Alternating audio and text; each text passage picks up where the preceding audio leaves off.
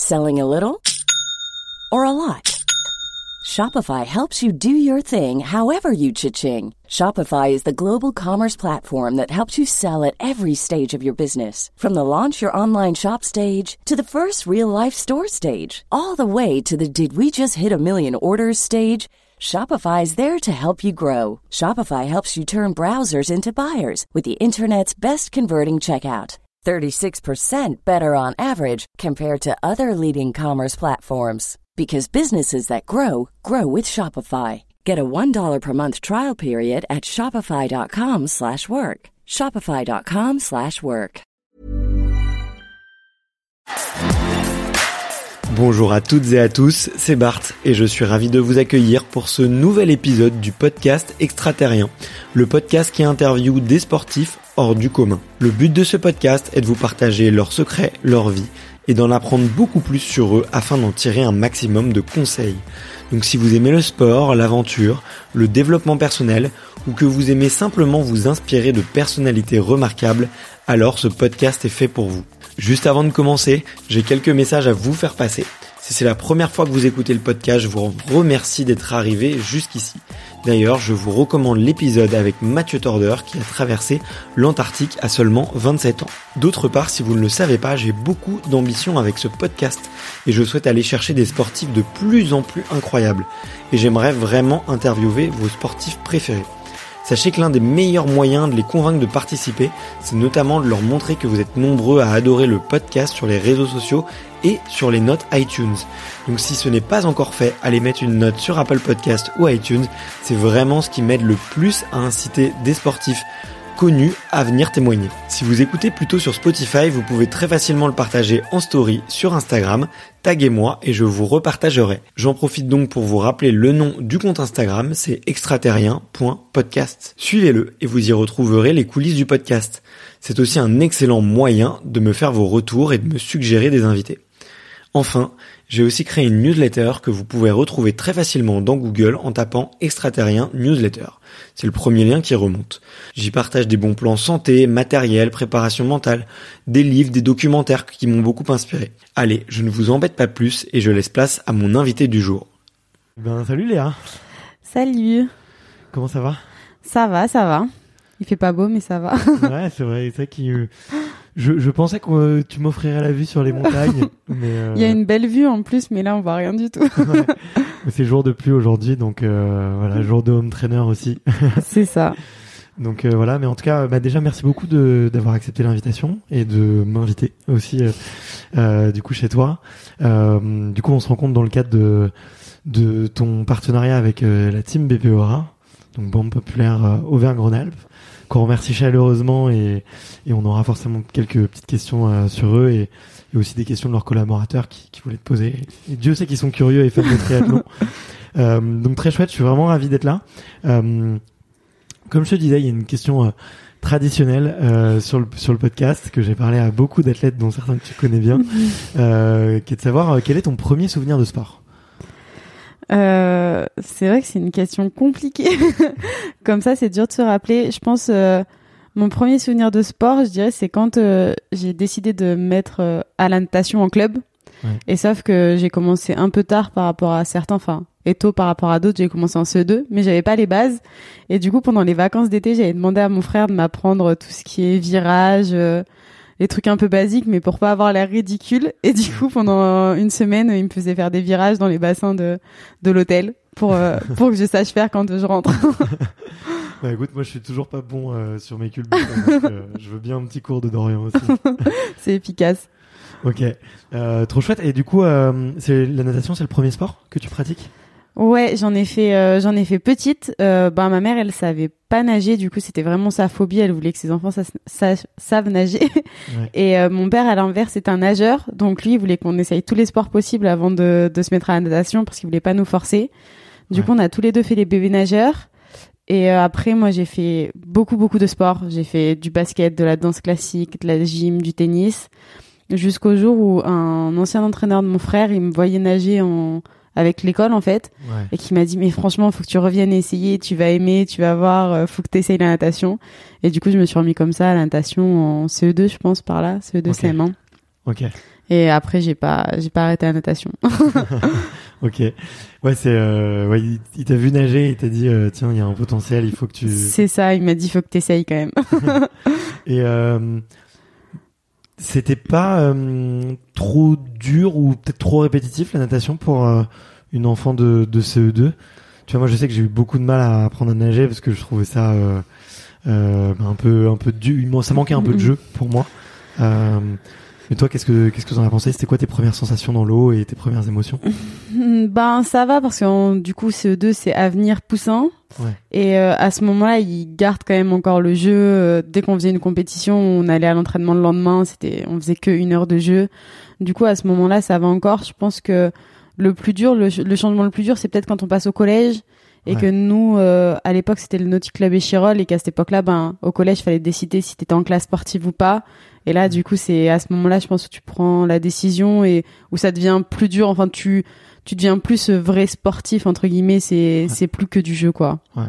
Et toi, ton choix alors? Euh, ben moi, j'ai décidé de d'être en classe horaire aménagée natation, mais euh, ça a été euh, dur. Ça a pas, enfin, ça a pas été forcément un choix logique pour moi. Euh, au début, j'ai quand même pas mal réfléchi à savoir si c'était ce que je voulais ou pas, quoi. C'est vrai, ouais. Ouais, ouais. Qu'est-ce qui te faisait douter? Euh, je pense que c'était ce que ça ça demandait enfin le fait de passer euh, que ça devienne plus dur et que ça prenne plus de temps et que tout d'un coup la natation ça devient assez important quoi ouais. et euh, parce que ouais je pense contrairement à d'autres j'ai pas été tout de suite dans le truc euh, où je me suis dit je suis sportif de haut niveau j'allais faire ça ma vie c'était pas forcément mes plans enfin j'avais peut-être pas forcément de plan du tout mais en tout cas genre je pensais pas ça tout de suite au collège donc ça te faisait pas rêver ou t'avais pas de, de, de, de poster d'athlète dans ta chambre Non, pas encore à ce moment-là. Qu'est-ce qui t'a amené euh, du coup à y aller? C'était faire plus de sport C'était euh, passer moins de temps à l'école euh, ben je pense faire plus de sport parce que mine de rien depuis petite j'ai fait plein de sports et j'ai toujours fait du sport donc c'est vrai que j'aimais bouger et, et la natation ça me plaisait euh, le groupe aussi, on était un groupe d'amis en fait on s'est suivi au collège, donc c'est vrai que c'est cool aussi de retrouver des gens qu'on connaît. Surtout le changement primaire collège, il fait toujours un peu peur, donc là tu savais que t'allais être avec des gens que tu connaissais.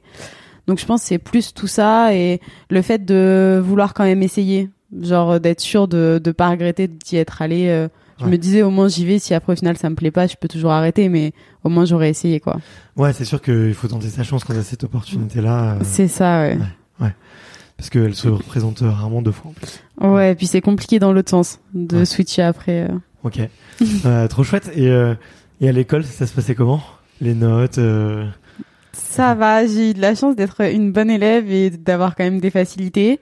Ouais. Du coup, pour ça, il n'y a pas eu de soucis. Puis jusque jusqu'au lycée, j'aimais même bien euh, travailler en cours, donc ça allait, euh, ça, ça, plaisait bien mes parents aussi. Mais non, du coup, euh, pour ça, ça a pas été la période scolaire, collège, lycée, ça a pas été un souci pour moi de faire les deux, quoi. Ouais, ouais, ça t'a, t'as pas eu de pression particulière des profs ou de. Non, peut-être un peu plus au lycée. Au collège, on était vraiment un collège aménagé et c'était avec le club de natation, c'était prévu, donc pour ça c'était facile. Au lycée, c'était peut-être un peu plus compliqué parce que ben là, je faisais plus que de la natation, j'étais passée aussi au triathlon et euh, il n'y avait pas d'aménagement en fait. Euh, on était joint à une classe avec des hockeyeurs, du coup parce qu'à Grenoble il y a beaucoup d'hockeyeurs et sauf que c'était pas du tout des aménagements qui nous convenaient. Et les profs de PS, souvent ils sont alors qu'on s'attend à ce que ce soit les professeurs les plus compréhensifs, ah, ben souvent c'est les plus durs avec les sportifs de haut niveau. Donc euh, c'est vrai que des fois c'est plus au lycée ça a été peut-être un peu plus dur à gérer mais ça va.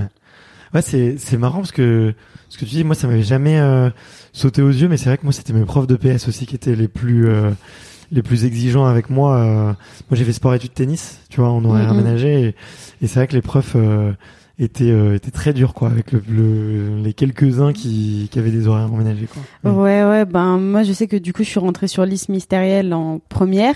Donc à ce moment-là j'avais le droit de demander au lycée de pas assister aux cours de PS. Donc tu gagnais quand même deux heures dans ta semaine. Ouais. et euh, à ce moment-là c'est vrai que les profs ça dépendait sur quel professeur tu tombes. Il pouvait être dur et je pense qu'en fait c'était le côté où déjà les élèves souvent au lycée euh, ils aiment pas beaucoup le sport. Mais si en plus euh, ceux qui font du sport ils viennent pas ça les ça les vexe quoi. et du coup, c'est vrai qu'ils étaient euh, des fois assez durs euh, assez durs là-dessus, ouais. OK. OK OK. Et c'était quoi tes matières préférées? Tiens, couru euh, Mes matières préférées, c'était, euh, je pense, la SVT. Ok. ouais. Mais euh, même pas le sport. Et, euh, ok, ouais, donc euh, peut-être euh, peut-être euh, des, des envies ou des, des pensées peut-être de faire une, une peut-être une carrière plus médicale ou plus scientifique euh, de façon générale? Euh, ouais, c'était euh, scientifique pour moi. Ouais. C'était ce que ce qui m'intéressait le plus. Et puis j'étais pas du tout. on n'est pas dans un sport où on s'imagine pouvoir forcément gagner sa vie ou Hmm. en tout cas où on sait que ça va être compliqué. Donc c'est vrai que je me suis, j'ai toujours cherché ce qui me plaisait le plus. Ouais. Et euh, au départ, je me disais ouais bon, tu veux faire du sport, euh, va en fac de STAPS, ce sera plus simple, pose-toi pas de questions. Puis après, j'avais regardé les les métiers qui s'ouvraient à moi après. Et en fait, je m'étais dit ben ça m'intéresse pas du tout. Entraîneur, kiné, euh, professeur de sport, c'était pas des métiers qui me plaisaient. Et du coup, en fait, je m'étais orientée après sur une licence de biologie.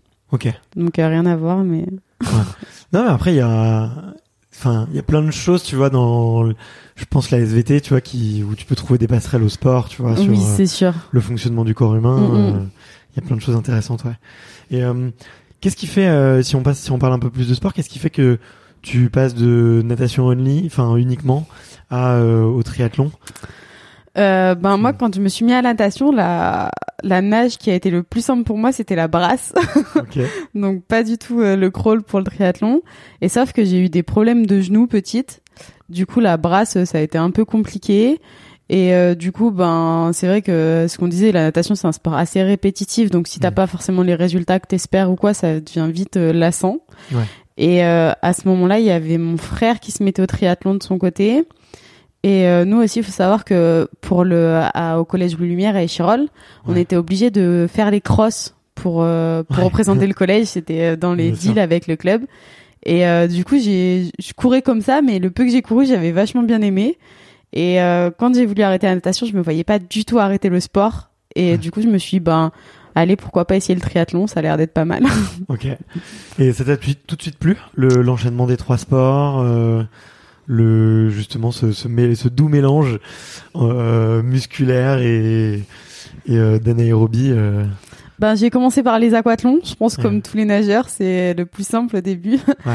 Et euh, ouais, ça m'a assez, ça m'a plu tout de suite. Après, je pense que j'ai eu la chance d'avoir euh, quelques petits résultats assez rapidement, donc c'est sûr que ça, ça motive forcément aussi à, Ouais. à continuer là-dedans. Mais euh, c'est vrai que ça m'a vachement plu et surtout euh, à partir de là, c'est la course à pied qui m'a plu énormément, quoi, où j'ai, Ouais. j'ai vraiment aimé courir et, et aimé faire ça, quoi. Aujourd'hui encore, c'est la partie que tu préfères? Ouais, la course à pied, c'est euh, la partie où je m'amuse le plus. Et même aux entraînements, où je pense pour moi c'est la partie la plus facile où euh, tu, même sur les footings, euh, tu mets tes écouteurs, t'écoutes de la musique, euh, t'es tranquille, tu te vides la tête, il y a personne qui t'embête, t'es dans des endroits sympas. C'est vrai qu'on a la chance de pouvoir courir dans des endroits sympas à Grenoble aussi. Donc euh, ouais, non, la course à pied ça a été un coup de cœur. Ouais, le côté liberté à la fois et simplicité aussi. de- Ouais, c'est ça. Pas besoin de mettre un maillot de bain dans la piscine, euh, de sortir le vélo, tu mets tes baskets, tu vas quoi. c'est ça, ouais. Ok. Tu fais combien au 10 10, euh, c'est, ça date d'il y a un an. Ouais. J'ai 33-40 si je dis pas de bêtises. Oh, costaud. sur, euh, ouais, sur un parcours euh, pas très rapide. Donc je m'étais dit qu'un jour j'en ferais un sur un parcours plus rapide quand même pour voir ce que ça donne. Ouais. Mais c'est vrai que le- là, ouais, t'as un agenda tellement chargé, euh, tu dois forcément avoir envie de te tenter sur 10 ou peut-être moins ou plus d'ailleurs, mais euh, c'est dur de trouver le bon moment, quoi, pour le pic de forme. Ouais, non, c'est vrai que bah, l'année dernière j'en avais fait pas mal parce que c'était euh, en fin d'année, ça m'avait permis en fait au lieu de faire quand la saison elle est un peu longue, au lieu de faire des séances, ben tu mets un dossard et euh, c'est Ouais. plus sympa cette certes séance. Du coup, comme ça, j'avais réussi à en faire pas mal, mais du coup, c'est vrai que c'est pas forcément des des courses que tu prépares et où t'arrives, t'es au top et tu peux faire vraiment le meilleur temps. euh. Ouais, ouais. Mm, Bon, on voyait, ouais, certains triathlètes faire un peu de cross ou faire un peu de. Ouais, bah les course, mais après c'est plus l'hiver. euh. C'était en plus de. Sur du hors saison, quoi. Ouais, c'est ça. Donc la perf elle est pas mal. Mais écoute, euh, 33-40 déjà, euh, ça rigole pas du tout, du tout. Euh, ça, te- ça te tentera un jour de faire du, du plus long? À la fois en triathlon ou en course à pied euh, C'est bon, je te, je te dis ça, t'as encore largement le temps, tu vois, mais Ouais. Alors en triathlon, ça m'attire pas du tout. c'est vrai que euh, je pense j'ai trop peur de rester aussi longtemps toute seule sur mon vélo. Mais euh, sinon, non, après, euh, en, en course à pied, ouais, ça me tenterait carrément de faire euh, un semi, même plus tard peut-être un marathon, ou Ouais. même tout ce qui est trail et ultra trail. C'est vrai qu'en plus, là, t'es dans des paysages de fou. C'est plus des extrêmes comme ça qui me donnent envie que euh, Ironman, tout ça, euh, ça m'attire pas. En Ouais. tout cas, pour le moment, ça m'attire pas du tout. Ouais, bon, t'as le temps de, de revenir sur ton choix, mais, euh, mais c'est vrai que les, les 90 km sur le vélo, déjà ça commence à faire un peu long. euh, 180, on en parle pas. c'est clair. Puis t'es là tout seul, non, ouais. C'est pas, pas pour le moment. Ouais, en plus, euh, bah après, ouais, sur le, quand t'es en, quand t'as le droit de drafter et du coup d'être en peloton, il y a un petit côté un peu stratégique, Mm, mm. un- une énergie un peu C'est globale. c'est qui- différent, ouais. Parce que Mm. du coup, sur Ironman, ils sont là, ils savent les watts qu'ils doivent mettre, qu'il faut pas dépasser, tout ça. Alors que nous, ben, dans- t'es dans l'action, quoi. Faut, Ouais. faut être dans le meilleur groupe qu'il y a à vélo, donc de toute façon, tu réfléchis pas trop, quoi. Ouais. Vous foncez et puis. euh, C'est ça, ouais. T'as pas trop le choix. Et euh, à, à quel moment euh, tu commences euh, à entrevoir, euh, tu vois, une une carrière euh, dans le triathlon Est-ce que est-ce que c'est, tu vois, je sais pas là, est-ce qu'il y a eu des rencontres avec peut-être des, triathlètes féminines qui t'ont inspiré? Est-ce que est-ce qu'il y a eu un moment où tu te dis tiens, en fait c'est possible et c'est ça que j'ai vraiment envie de faire? Euh, ouais, je pense ça a pas été tout de suite parce que petite, je me blessais très rapidement. Du coup, euh, c'est vrai que les premières années en triathlon, elles ont été un peu compliquées. J'ai pas eu une progression forcément de de fou tout de suite. Et euh, après, je pense euh, c'est peut-être plus quand je suis rentrée euh, au club de Metz, Ouais. donc en première, première Ouais. terminale, et que je suis rentrée sur le circuit D1, donc le meilleur circuit qu'il y a en, en, en ce moment en France sur les clubs et même à l'international, parce que du coup on a beaucoup d'étrangers internationaux, et où du coup tu te confrontes à des à des athlètes plus âgés, des fois des athlètes où jusqu'à présent qui te paraissaient intouchables, et là tu te dis en fait euh, ben je suis peut-être pas si loin que ça. euh, du coup, je pense que c'est là où euh, ça a commencé à vraiment plus me motiver, à me donner envie ouais, de- d'aller chercher quelque chose en triathlon, quoi. Ouais.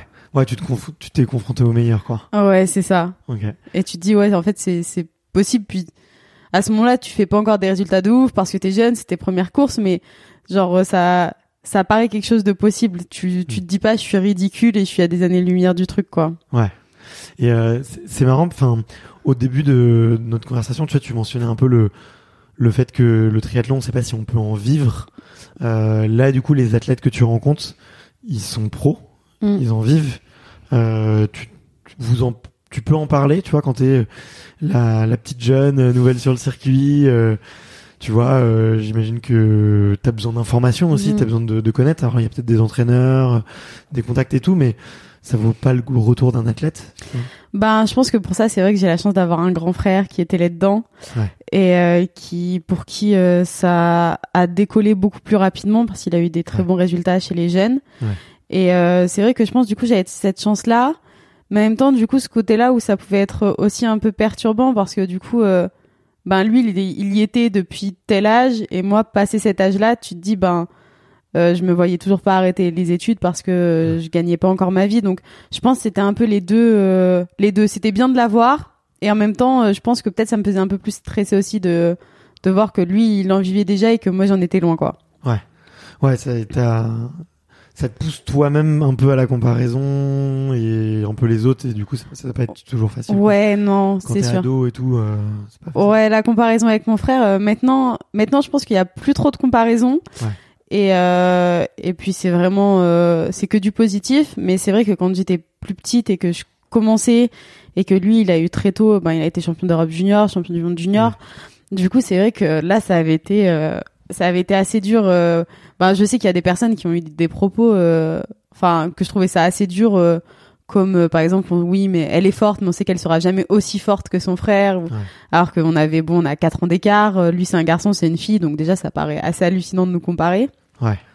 ou euh, ou sur les lignes de départ où au final ben on, on était appelés les dix premiers étaient appelés sur les championnats de France et je me rappelle c'était après son titre de champion d'Europe junior où donc euh, moi je rentrais sur les championnats de France d'aquathlon et je rentrais parmi les favorites, mais au final, on n'a on a même pas prononcé mon prénom pour m'appeler parce qu'on a dit la petite sœur de Dorian qui vient d'être champion d'Europe. Et là, du coup, c'est ouais, puis c'est stressant de ouf, quoi. Tu te dis en fait, si je gagne pas, genre, euh, je fais rien, quoi. ouais, c'est clair. Du coup, ouais, sur ce côté-là, c'est vrai que petite, c'était assez assez dur, et maintenant, c'est plus pareil. Ouais. Maintenant, tu t'es fait une place, euh, les gens. Ouais, c'est ça. les euh, gens, chacun son rythme aussi. Et, ouais. Et puis, puis aujourd'hui, tu montres que. Ouais, je pense maintenant ben, le fait qu'on soit passé à l'international aussi tous les deux, ça fait que il y a moins ce côté de comparaison, je pense en fait euh, au niveau international. Ouais. Et qu'avant c'était plus sur le côté vraiment national où les gens ils regardent plus tout ça. Euh, ouais. Parce que je sais même que maintenant mon frère souvent à l'international, euh, les, les athlètes viennent lui demander si je suis pas sa femme quand il va y Donc pour pour le coup, euh, eux ils ont pas la comparaison directe quoi. ok, c'est marrant parce que du coup dans chaque milieu les gens ont des questions des, ça. différentes. Ok, mais c'est marrant parce que lui, tu vois, lui, euh, on en avait parlé un petit peu dans l'échange. Il me disait que lui, il avait souffert de, du fait qu'il avait été très bon très jeune. Mm, mm et qu'il fallait après prouver sur le circuit pro et que ça avait été un peu plus en dents de scie, tu vois, et, et qu'il était passé à côté de certaines courses, quoi. Et, euh, et euh, comme quoi, tu vois, on, on cherche toujours des poux. Euh, ouais, c'est clair, c'est jamais facile. Pas, quoi, il, y a toujours, euh, il y a toujours ça. Mais euh, ok, et mais en tout cas, très intéressant. Tu vois le, le, point de vue que tu que aimais euh, mm, mm. avec euh, les, les, deux côtés, le, bon côté et le moins bon côté aussi. euh, et, et c'est chouette. Toi, t'as toujours gardé ce du coup ce double projet avec les études? Ouais, du coup moi j'ai fini donc j'ai fait un bac S et je suis partie en licence de biologie à l'université Grenoble-Alpes. Ouais. Où du coup j'ai pu avoir des aménagements donc j'ai fini ma licence cette année, enfin fin de l'année dernière. Euh, parce que j'ai fait 6 ans au lieu de 3. Je faisais une année en deux ans. Ouais. Après, euh, moi, j'avais vraiment dans ma tête où euh, tant que je je pouvais pas subvenir à mes besoins, ça me paraissait impossible d'arrêter les études parce qu'en fait, euh, c'était quelque chose qui me faisait trop stresser aussi, en fait, de prendre ce risque, je pense, euh, d'avoir besoin. Et c'est quelque chose, ça m'a, je sais pas si ça m'a impressionné les gens qui arrivaient à le faire ou si je les trouvais fous, mais moi, c'était quelque chose ouais, que j'étais pas capable de faire. Puis en plus, j'ai eu la chance de trouver un domaine qui me plaît vraiment beaucoup parce que c'est vrai que concilier les deux, si c'est un domaine qui te plaît qu'à moitié ou, t'es pas sûr de toi, c'est c'est pas possible quoi. Donc pour ça, c'est vrai que j'ai eu de la chance de trouver un truc qui me plaît et, euh, et d'avoir pu valider ma licence. Et là, je, je suis rentré en master cette année-là. Ok, ok, ok. Euh, ok, trop chouette, trop trop chouette. Et euh, master de quoi? Je suis en master euh, ingénierie de la santé pour euh, pour travailler dans le domaine euh, écotoxicologie, écologie, tout ça plus tard. Ouais. Ça te fait du bien aussi, tu vois, de sortir un peu du monde du, du triathlon? Euh, je me souviens de mes bons copains triathlètes, et c'est vrai que quand on était dans des phases de préparation, de course, les déjeuners, les dîners, les sorties, euh, c'était triathlon à toutes les sauces, tu vois. Euh, forcément, il y a trois sports, c'est ultra exigeant. Euh, ça demande beaucoup d'organisation. On va en parler après parce que tu me le disais un peu avant qu'on commence. Euh, partir sur une course, il y a beaucoup de choses à, à préparer, à anticiper. Euh, toi, ça te fait du bien de pouvoir justement sortir de, de tout ça, de ce triple sport? Et de pouvoir un peu euh, parler d'autres choses, de créer de la, de la curiosité intellectuelle mhm. sur d'autres sujets et puis sûrement de rencontrer d'autres gens, j'imagine. Ben c'est vrai que surtout au début de la licence, euh, rencontrer des gens, tout ça, c'était super agréable. Euh, puis ça, pour le coup, ce côté-là, il s'est un peu perdu au fil des années parce que du coup, ben, j'ai aussi progressé en triathlon et du coup, j'ai eu, plus d'entraînement, plus de compètes. Donc ce côté-là, il s'est un peu perdu ou alors euh, les gens que je côtoyais, ça restait des sportifs de haut niveau, mais d'autres sports. Donc c'est cool aussi de pouvoir voir comment ça se passe ailleurs. Et après, ouais, je pense maintenant c'est le côté aussi d'avoir euh, des objectifs ailleurs en fait ouais. qu'en triathlon et du coup que ça crée quand même un équilibre. Euh, et je pense que à peu près tous les sportifs avec qui j'ai parlé qui qui ont la chance de pouvoir continuer leurs études parce que des fois c'est dans le domaine qu'on veut faire, c'est pas forcément possible, en tout cas pas dans le pays où on est. Du coup, c'est vrai que c'est une balance et que je trouve agréable, quoi. Ouais. ouais, ouais. Bon bah écoute, tant mieux, trop, tant mieux. Et qu'est-ce qui t'a fait, euh, tu vois, euh, t'accrocher et tenir euh, parce que du coup tu tu progresses, tu rentres sur les circuits euh, professionnels. Euh, tu l'as dit au début, c'était pas facile. Il y a eu des moments un peu plus durs, tu vois, à, à, ton rythme. Qu'est-ce qui, tu vois, et en plus il y a les études, donc euh, j'imagine l'agenda, l'agenda extra large. je préfère pas regarder ton calendrier, mais je suis sûr qu'il doit pas y avoir beaucoup de place. Euh, Qu'est-ce qui fait que tu t'es accroché, tu vois, euh, que t'es que t'es jamais lâché, parce qu'il y a des moments où ça devait être dense, tu ouais. vois. ben, je pense le fait le sport c'est c'est quelque chose de super ingrat tu t'entraînes des heures et tu te fais mal des heures pour pas pour quelque chose de super court et des fois mm. pas forcément le résultat que tu veux. Mais euh, je pense qu'en fait le le petit résultat des fois qui, qui est dur à aller chercher mais que tu vas chercher, bah c'est celui-là qui te fait du bien et qui te permet de repartir et de retenir mm. encore euh, encore une année jusqu'à un autre résultat et ainsi de suite quoi. Ouais, ok. Je pense c'est vraiment ça. Après euh, j'en ai eu, ça m'est arrivé une fois d'avoir vraiment une grosse période de doute où je me suis dit qu'est-ce que je fais là quoi? Est-ce que est-ce que c'est vraiment ça que j'ai envie de faire? C'était à quel euh, moment? C'était en 2019. Euh, j'avais eu une début de saison pas ouf.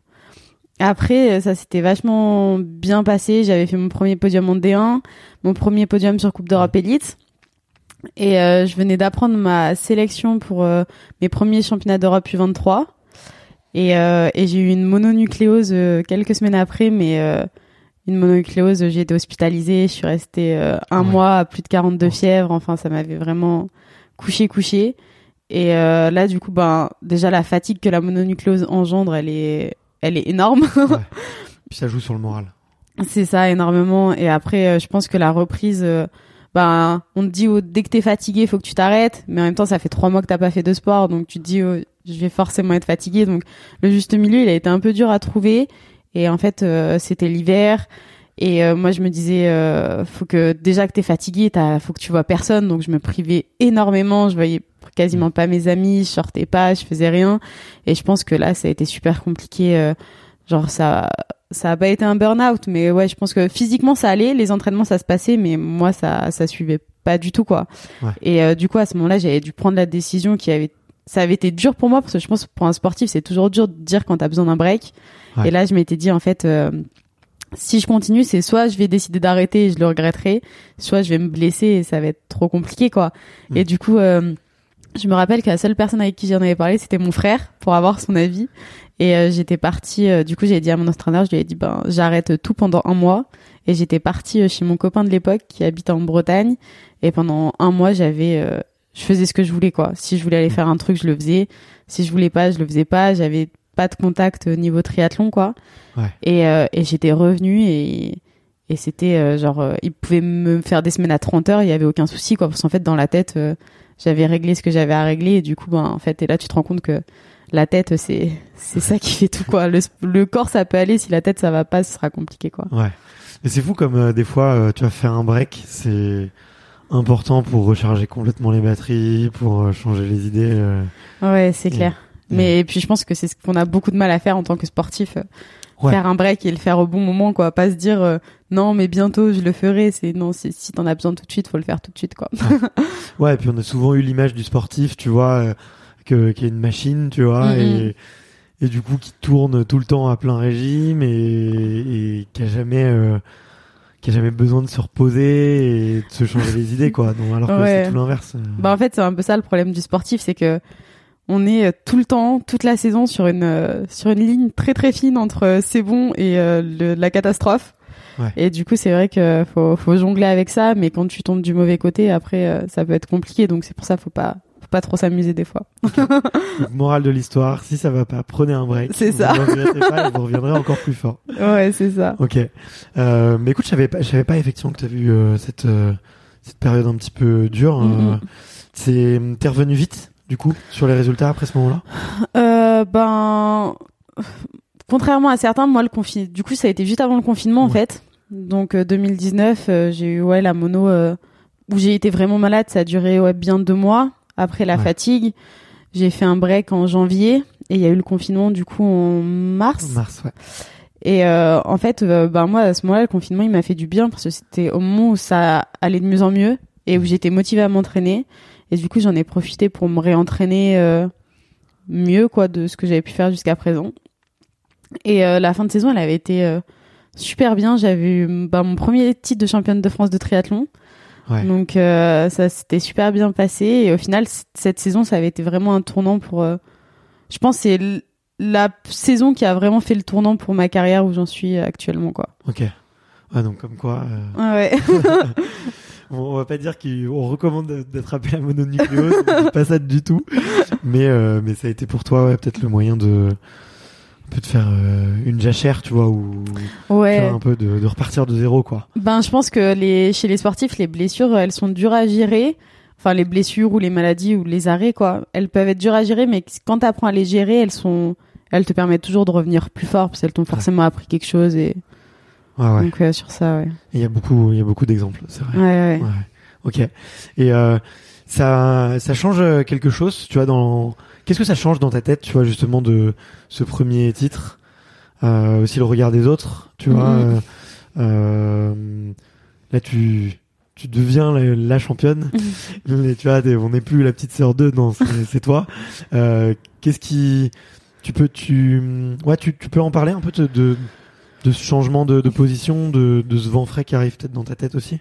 Euh, je pense qu'à ce moment-là, c'était vraiment euh, le côté où ça, où je me suis dit, bah en fait, faut que tu crois en toi maintenant, quoi. Parce que genre, euh, où je me suis dit, euh, t'as les armes, les filles que tu regardais avant vraiment comme euh, des extraterrestres.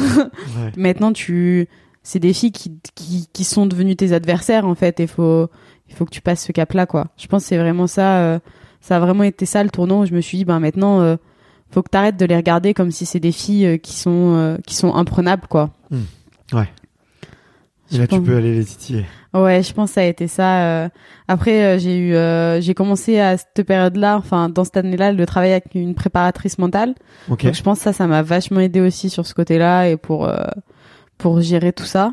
Mais euh, mais ouais, je pense que c'est ça le changement, c'est de me dire euh, et du coup la motivation que ça t'apporte en fait aussi pour le travail, de dire ben voilà tu tu bosses depuis tant d'années, mais ça y est, ça ça paye enfin et ça se voit enfin et donc continue à faire ça quoi. Ok. Il y, a des, y a des exercices ou des séances que justement tu as fait avec ta préparatrice mentale et que tu pourrais euh, recommander un peu aux auditeurs euh, sportifs, euh, pas tous de haut niveau, tu vois, de, de faire. Il y a eu, je sais pas, des, des, des exercices, des déclics, des, des choses qui se sont passées? Je pense un des meilleurs conseils que j'ai eu et le plus banal presque, c'est la cohérence cardiaque. Ouais. Alors pour moi, ça m'a aidé énormément euh, pour euh, ben pour euh, les avant-courses pour être plus détendu et euh, juste avant, enfin souvent je le fais même juste avant de partir pour m'échauffer. Où du coup je fais de la cohérence cardiaque pendant cinq minutes et ça te redescend vraiment la pression et, Ouais. et ça fait du bien. Et après, sinon, je pense la visualisation, ça a été euh, la visualisation et aussi apprendre à, à être fier de ce que je faisais, à accepter que de me dire que ben là c'est bien ce que t'as fait, t'as le droit de le dire et t'as le droit d'être contente quoi. Je pense que ça ça a été euh, difficile pour moi au début. Fêter les petites victoires. ouais, Ok. ouais, ouais carrément. Le, si on parle de la cohérence cardiaque, tu t'es quelqu'un de stressé avant une course? Ou tu étais en tout cas? Euh, je suis quelqu'un de de stressé dans ma vie de tous les jours. Quelqu'un de qui qui stresse beaucoup, qui angoisse rapidement. J'aurais jamais dit ça de toi, tu vois. Une heure ensemble, euh, j'aurais pas, j'aurais pas du tout dit ça. Donc euh, après je pense que je pense que le triathlon, ça, enfin le sport, ça m'a beaucoup aidé. Ouais. Mais euh, mais oh, bah, quand je dois passer des examens pour la fac, c'est c'est un enfer quoi pour moi. C'est beaucoup de stress. Mais non, je pense que du coup là-dessus, c'est vrai que le triathlon, ça m'a beaucoup aidé et ça t'apporte aussi de la confiance en fait parce que tu te retrouves à parler forcément avec des gens et et tu te retrouves au milieu de personnes et du coup euh, ouais, je pense que le sport ça m'a aidé là-dessus. Ouais. Mais, Ouais, puis on t'a donné un outil que tu peux utiliser tout le temps en plus. euh, c'est ça. Cohérence cardiaque, euh, tu peux Ouais. l'utiliser pour n'importe quoi. Mm, mm. Ok, trop bien. Et visualisation, tu qu'est-ce que tu fais en, visualisation? Ça va être plutôt les courses, des avant-courses, euh, tout le processus, des postures, euh, Euh, des événements? Est-ce qu'il y a des toi comment tu co- comment tu fais? Parce qu'à chaque fois que je demande à un athlète la visualisation, il y a toujours une définition un peu différente et j'a- et j'adore ça. Euh, moi, c'est un outil que j'utilise énormément à titre euh, personnel. Tu vois, même là, j'étais dans le, dans le train, je savais pas où j'allais rencontrer, je connaissais pas l'univers, mais je m'imaginais un peu, tu vois, Mhm. faire faire l'interview. Et euh, donc j'utilise beaucoup pour plein de choses. Euh, mais je suis très curieux de savoir toi comment est-ce que tu l'utilises? Euh, je pense la première façon dont on l'a utilisé, c'était euh, pour euh, décrire la course en fait avant qu'elle se passe. Ouais. C'était euh, vraiment mon idéal de course et euh, c'était dans l'optique que une fois que tes trajets neuronaux ils ont été faits une première fois, ouais. il y a plus de chances que ça se reproduise. Donc c'était dire en natation comment je voulais que ça se passe, la transition, le vélo. C'était vraiment toute la course en général, comment elle devait se passer pour que je fasse le meilleur résultat. Ouais. Et après, au fur et à mesure qu'on a travaillé ensemble, si on, on voyait des points euh, plus précis à travailler, comme euh, cette année, un des points les, les plus importants que j'ai eu à travailler, c'était euh, mon positionnement sur le vélo et la technique. c'était quelque chose qui me faisait assez peur d'être en peloton, tout ça. Ben là, on s'est mis à travailler des trucs plus précis en visualisation comme ça. Mais sinon, au départ, c'était assez général. C'était vraiment sur le fonctionnement de la course pour me dire, à la- sans sans faire des scénarios, des scénarios de course parce que c'est impossible de savoir exactement comment ça va se passer, mais un peu l'idéal pour se préparer à, à comment ça pouvait se passer, quoi. Ouais. Ok. Ouais. Imaginez un peu ta course idéale euh, C'est ça, ouais. pour que pour qu'elle se déroule et qu'elle se passe. Ouais, c'est ça. Et tu, vis- tu visualises aussi ce qui se passe avant. Euh, je te demande, je te pose la question parce que en en discutant longuement avec euh, Léo Bergère, euh, dont l'épisode d'ailleurs sortira juste après le, le tien pour les auditeurs qui nous écoutent la semaine prochaine, c'est Léo euh, pour les triathlètes. Euh, lui, il a énormément bossé le matin de la course, euh, notamment parce que on- je le reformule tel que je l'ai compris Mhm. et c'est pas sûrement pas exactement ça, mais il peut avoir ten- tendance, tu vas parfois être soit un peu tête en l'air ou un peu désorganisé, et que euh, du coup, bah, en fait, il pouvait se laisser emporter euh, dans sa Mhm. désorganisation du, du matin même, parce que bah, tu vas me raconter juste après, mais le matin, vous avez énormément de choses à faire, il y a beaucoup de protocoles, il y a beaucoup de, de choses à mettre en place, euh, et du coup, lui, il perdait complètement, enfin, ça lui est arrivé de perdre un peu les, les pédales, sans mauvais jeu de mots, tu vois, euh, et du coup, il visualise avant sa course. Est-ce que toi, c'est un quelque chose que tu que as commencé à bosser aussi Euh, c'était pas vraiment de la visualisation, mais Mhm. euh, c'est vrai que c'est quelque chose qui fait vachement stresser en fait l'avant-course parce que tu te dis faut que je fasse ça, ça, ça, et du coup Ouais. c'était plus euh, le poser sur écrit en fait. Je faisais un planning et à partir de l'heure où je me réveillais et euh, approximativement les horaires à laquelle, auxquels je voulais que les choses Ouais. se passent. Et c'était le plus le fait que ce soit écrit et une fois que c'est écrit, ben tu te les fais dans la tête et tu sais que ça va se dérouler Ouais. comme ça. Mais c'était pas vraiment de la visualisation à proprement parler, mais mais ouais, c'est vrai que c'est un. Je pense tout le monde, pour tout le monde, c'est un moment assez stressant de toute façon. Ouais. Ouais, indirectement, tu tu t'organises et c'est ça. et Mais tu tu l'écris clairement pour que Ouais. ce soit. Mais ouais, ouais. Ok. bon bah euh, tu as chacun son truc, mais euh, effectivement il faut euh, le fait d'écrire en plus ça te vide la tête quoi. Tu, Mm, tu te poses plus la question est-ce que je dois faire ça, est-ce que je dois faire ci? Non, tu l'as écrit, c'est bon, c'est sur papier. C'est ça. Donc, si j'en ai besoin que j'ai oublié, euh, tu le, regardes le et ça matin, va bien. je, je regarde. Ok. Mm. Et euh, du coup qu'est-ce qu'il y a à faire un matin de course pour les les auditeurs qui connaissent pas euh, très bien euh, le, le triathlon? Et pourquoi c'est si stressant Ben, c'est, euh, ça va dépendre aussi de chaque course, mais c'est vrai qu'aux courses internationales, ben déjà on doit se lever assez tôt pour manger, Ouais. parce que Souvent le, le départ le matin. le matin et euh, la digestion aussi, il faut qu'on mange. euh, En principe, grosso modo, les athlètes ils finissent de manger entre 3h et 3h30 avant leur course. Ouais. Après, on a chacun nos, nos habitudes de réveil musculaire. Euh, ben moi, je sais que justement avec les problèmes de dos que j'ai eu cette année, j'ai, euh, je vais souvent faire en me réveillant du gainage, des lombaires, tout ça euh, en première chose. Ouais. Après, je vais aller manger. Après, il y a tout ce qui est ben, la préparation des affaires, même si tu les as préparées la veille. Le lendemain matin, tu mets quand même tout dans ton sac, faut t'habiller. Euh, nous, les Il y filles, a en- beaucoup d'affaires en fait. Les gens se rendent pas forcément compte. Mais entre tes affaires de vélo, tes chaussures de course à pied, euh, Puis c'est ça. vous- sur l'alimentation aussi, vous gérez vous-même, vous avez le droit ou Ouais, on a souvent on va avoir des gels. Ouais. Ah, moi, enfin, souvent on en prend avant la course et pendant la course. On a des boissons de récup aussi pour après la course. Ouais. Donc c'est des petits trucs à, à préparer. combi, Euh, lunettes, les combis, euh, les lunettes, les chaussures, les chaussures pour euh, la transition, les chaussures pour l'entraînement. Euh, typiquement, la semaine dernière au Japon, notre course a été à 9h du matin. Donc, euh, quand tu pars t'échauffer à 7h du matin, il fait assez frais. Donc, faut prévoir des affaires pour Mm. t'habiller. Donc, il y a tout ça.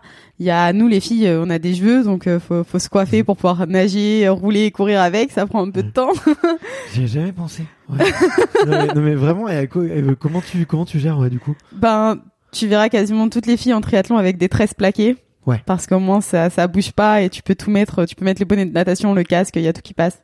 Ok. Mais du coup, faut les faire Du coup, ah, tu, c'est tu les bête, fais la mais au soir ou le matin Euh, le matin en principe. Ok. Et, euh, et après, à l'international, on a tout ce qui est bike checking. Donc, ils vérifient notre vélo, ça, euh, qu'il soit aux normes, que les composantes qu'on ait soient aux normes. Après, on a l'athlète lunch où ils vérifient notre trifonction parce qu'on, pareil, t'as certains logos à respecter sur la trifonction. Et c'est à ce Ouais. moment-là où ils vont nous donner nos bonnets, nos puces.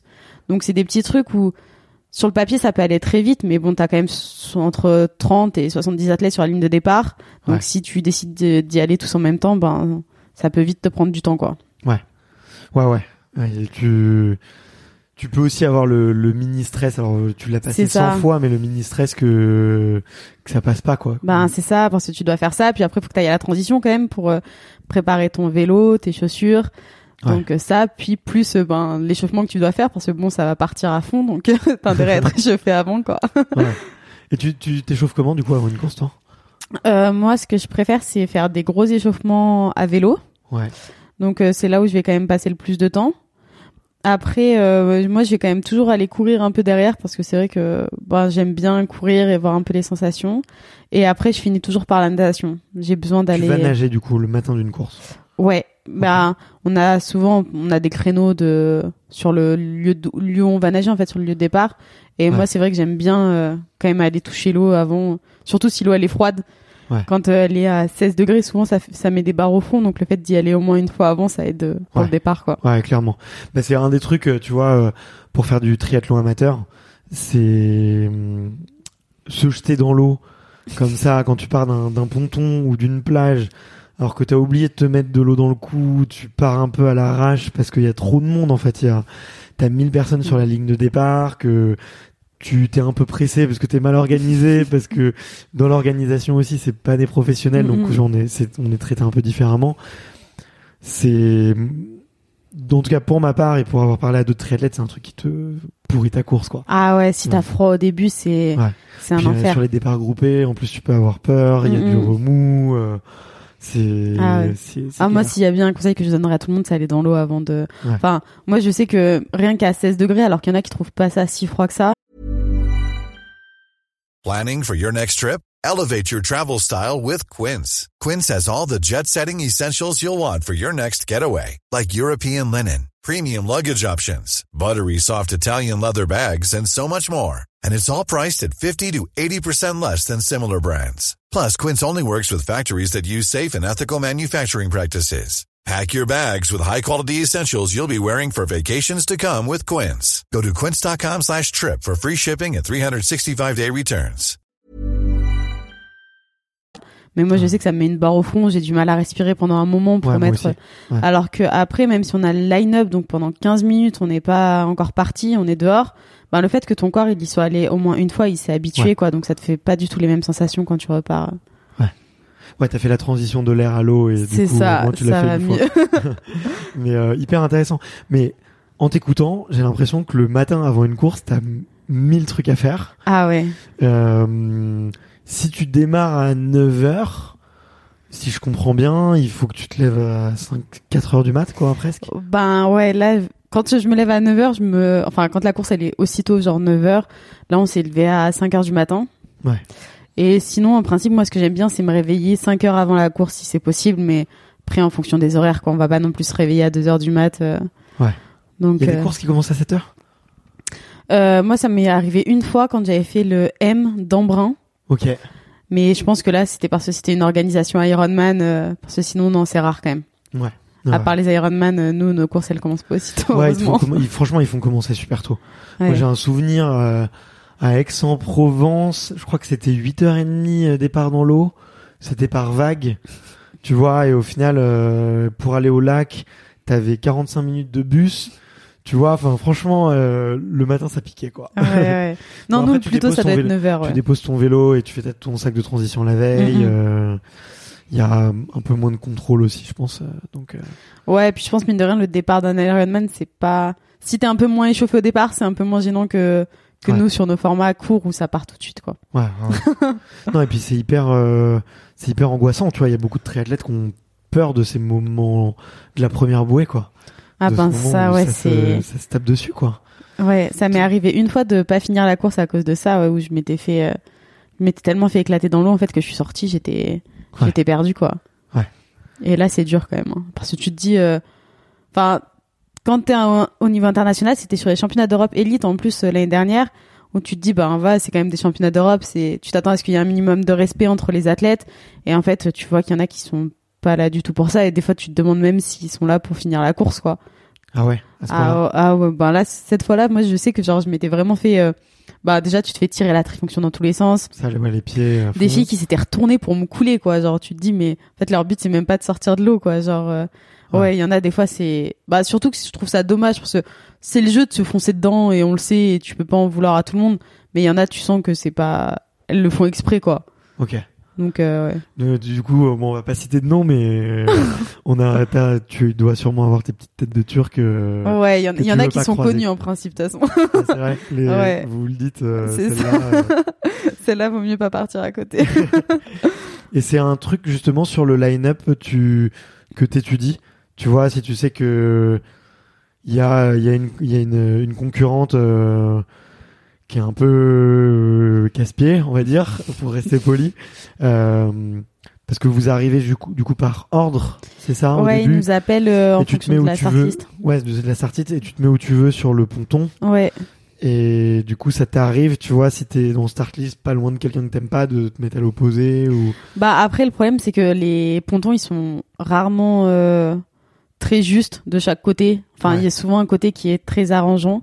Ouais. Donc le euh, premier, il... ouais, c'est ça et tu te mets à la et- suite et du coup t'as pas forcément euh, trop le choix non plus de, de ta position quoi. Ouais, et puis en plus, si tu te décales pour avoir une position moins avantageuse Ouais ça sert à rien. par, rapport- par rapport à ça, non, en plus, t'envoies un signal à l'autre, quoi. En lui Ouais. disant, j'ai pas envie d'être avec toi, je- presque tu me fais peur, quoi. Donc, euh, ouais non c'est pas. hmm. Non, en principe, c'est plus, euh, ça peut arriver par contre que tu regardes les personnes autour de toi et que tu cherches les bonnes nageuses pour savoir les pieds à prendre. euh. Ouais. C'est plus dans ce sens-là que ça m'est arrivé, mais je me suis rarement dit quand même, faut pas que je sois à côté d'elle. Ouais, D'ailleurs, on, pour les non-initiés de, de d'eau libre ou de triathlon, quand on dit les pieds à prendre, c'est pas pour attraper les pieds, ce que, cer- ce que certains ou certaines triathlètes font et qu'il ne faut surtout pas faire, euh, ces fameux casse-pieds. Euh, mais c'est plutôt parce qu'il y a une aspiration Ouais. dans l'eau et que euh, tu peux euh, du coup économiser beaucoup d'énergie quand tu suis euh, quelqu'un qui, qui qui nage bien, quoi. Ouais, ouais, puis des fois, ça peut, si t'es vraiment entouré de très bonnes nageuses, tu peux, enfin, le départ, déjà, en principe, tu te fais vachement moins taper, quoi, parce que du coup, tu prends les vagues et tu surfes un peu dessus, quoi. Ouais, ouais.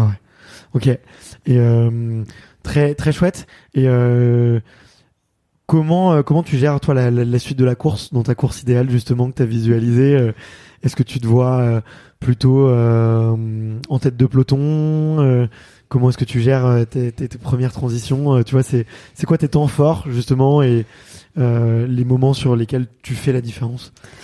Euh, ben moi souvent déjà le plus compliqué c'est la natation. Pour moi c'est ce qui me stresse le plus. Je Mm. pense parce que c'est le départ. Du coup je suis euh, je suis contente une fois qu'elle est finie. Et après euh, mes temps forts je sais que j'ai toujours eu des très bonnes transitions qui m'ont permis Ouais. des fois de de J'ai faire le ça, cut sur les les bons groupes donc euh, ça c'est cool et c'est vrai que c'est c'est des parties de course où euh, je trouve qu'une fois que t'as confiance dessus c'est c'est très dur de de les louper quoi Ouais. du coup euh, pour Et ça c'est une bonne si chose tu manques de confiance, tu peux complètement te c'est ça. partir à côté Comme course, euh, comme les départs natation, euh, la natation, je pense, c'est vraiment la partie où la confiance, elle joue le plus euh, dedans, quoi. Et après, euh, et après, sinon, je pense que pour le moment, mon plus gros point fort, ça reste la course à pied. Ouais. Du coup, euh, du coup, voilà. Ouais, Donc le gros challenge pour toi, c'est d'être vraiment dans le premier peloton. Et C'est euh, ça. dans la tête de course au moment de la transition, quoi. ouais, c'est pas de me foirer sur la natte. Ok. Et, euh, et après, en principe, euh, à vélo, j'ai encore, euh, j'ai plus de mal du côté où j'ai encore un peu du mal niveau positionnement et technique. Euh, Faut encore que je travaille euh, là-dessus et où je pourrais économiser beaucoup d'énergie des fois à- sur les virages à rester dans les roues. Et, euh, et sinon, après, euh, ouais, je m'amuse plus en course à pied. ok. Mais c'est vrai que les les non initiés et puis bah, c'était mon cas en commençant le tri, on se rend pas compte à quel point rouler en peloton c'est technique et à quel point c'est ça s'apprend et que ça fait énormément de différence sur sur l'énergie et musculairement quoi parce que vous êtes à bloc quoi sur le vélo. Ouais ouais non c'est vrai que en fait on se rend compte que toute l'année tu vas tu vas bosser des heures et des heures pour essayer de gagner 20, 30, 50 watts alors qu'en fait des fois juste si tu sais prendre un virage correctement ben t'as pas besoin forcément de les gagner ces ces watts quoi. Ouais. Du coup c'est vrai que pour ça ça dans les virages, en fait, si tu fais pas l'accordéon et t'as pas de d'énormes relances à faire, tu gagnes un jus euh, énorme. Et Ouais. euh, quand tu t'as des courses qui se finissent au sprint et que tu te fais sortir au sprint, euh, tu repenses à ta course et tu te dis si j'avais pas fait euh, toutes les relances à fond, peut-être que j'aurais eu un peu plus de jus sur le sprint, quoi. Ouais, je vois. Et peut-être pour terminer du coup sur euh, cette course idéale, euh, dans la course à pied, euh, tu tu vas plutôt être devant en tête de groupe, tu vois, si tu te retrouves avec un groupe de 4 5 4 5 athlètes ce qui est ce qui se ce qui arrive assez souvent en tout cas en sortie de transition, euh, tu vas plutôt être celle qui qui attaque très vite pour euh, essayer de casser les pattes euh, de tes concurrentes ou au contraire euh, plutôt de laisser travailler quelqu'un d'autre et et ensuite de, de contre-attaquer parce que justement t'as un second souffle et tu sais tu sais bien relancer. Euh, je sais pas, jusqu'à présent, c'est vrai que j'ai toujours eu mes mêmes. euh, C'était pas tant technique, mais l'habitude de partir très très vite après la transition. Ouais. Et euh, parce qu'après, des grands, hein. Euh, des grands, euh, des grands euh, en triathlon.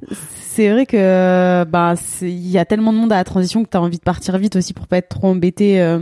Ouais. Et après, j'ai rarement eu des trop de configurations de course. On s'est retrouvé à courir vraiment à beaucoup ensemble. Mais euh, ça dépend tellement des, des courses en fait, parce que des fois tu, tu vas te retrouver sur un groupe où elles veulent pas courir, mais si personne court, ben derrière ça va te revenir dessus aussi quoi. Donc euh, c'est un peu dur des fois. Ouais. Mais en tout cas, oui, je sais que je sais pas si c'est une bonne chose ou si c'est un défaut, mais en tout cas, je pars toujours à fond après la transition. Ah mais si, je pense que c'est un, une super qualité. Moi, j'ai, euh, enfin, il y a beaucoup de triathlètes qui ont du mal à démarrer euh, tout de suite à bloc et qui ont besoin, tu vois, de 500 mètres, 1 km pour euh, vraiment avoir les jambes qui, qui déroulent, Mhm. quoi. Et, euh, bah c'est sûr que si tu peux éviter d'avoir un écart à creuser de 10 secondes après un kilomètre, c'est mieux quoi. c'est sûr, c'est sûr. Euh, bon bah, écoute, super, merci beaucoup euh, pour pour ces réponses. Euh, je voulais parler un petit peu euh, justement de de ton orga sur euh, sur l'année et peut-être au euh, sur une semaine un peu type. Euh, ce qui m'amènera un petit peu aussi avec avec avec la team BP Aura parce que tu m'as dit qu'il il t'apportait pas mal. Comment euh, ouais comment à quoi ressemble une une semaine type avec Léa en ce moment? Enfin peut-être pas en ce moment parce que du coup t'es en t'es en break en récup et que la fin de saison euh, approche mais euh, dans un pic de saison euh, à quoi ressemble une une semaine type? Dans un pic de saison, une semaine type, déjà, je vais nager donc six fois. Donc je vais faire lundi, mardi, mercredi, jeudi, vendredi, samedi. Moi je suis avec un club de natte donc je commence mes journées pas très tôt mais par contre je les finis tard parce qu'on nage plus en fin de journée donc euh, ok je vais nager plus entre 17h30 et 20h. c'est rare hein, parce que je vois hein, beaucoup qui s'entraînent qui font le choix Chez les triathlètes en principe ça s'entraîne très tôt Ouais. et euh, sauf que ben je pense que ça dépend aussi en fait euh, avec qui tu t'entraînes et moi le fait d'être euh, calé à un club de natation où tu as aussi des, des lycéens ben tu te cales plus sur ces horaires là. Du coup après je vais souvent commencer par le vélo ou la course à pied. Ouais. Du coup je vais j'ai la chance de pas avoir besoin de me lever très tôt par contre ça c'est agréable. et euh, et après grosso modo je vais quand même souvent faire les trois dans la journée. Euh, on va dire qu'il y a un jour où je vais pas courir et un jour où je vais pas rouler. Ouais. Et ben du coup le dimanche on nage pas. C'est sacré le dimanche ça nage pas. et euh, du coup ça va prendre déjà pas mal de temps. Après il y a les les séances. Grosso modo va avoir deux séances dures à pied, une plus longue et une avec plus d'intensité. Ouais. Pareil en natation. Et à vélo euh, c'est un peu différent. Enfin il y a quand même besoin de plus de kilomètres. euh, donc des fois t'as un peu moins de séances mais plus des sorties longues. Mhm. Et après, euh, entre temps, ben t'as le kiné. En principe, tu vas une fois par semaine si t'as pas de soucis. Des Ouais. fois un peu plus. Après, t'as la préparation mentale. Ça, j'y vais à peu près une fois toutes les deux semaines. Ouais. Et euh, et après, euh, là, du coup, je suis rentrée en master, donc j'essaye de de bosser un peu quand je peux avec les cours sur internet. Mais euh, du coup, ouais, ça fait des semaines bien chargées. Ouais, c'est bien bien dense. Euh, j'imagine, j'imagine. Et euh, tu, du coup, tu l'as dit, ouais, t'es avec un club de de natation.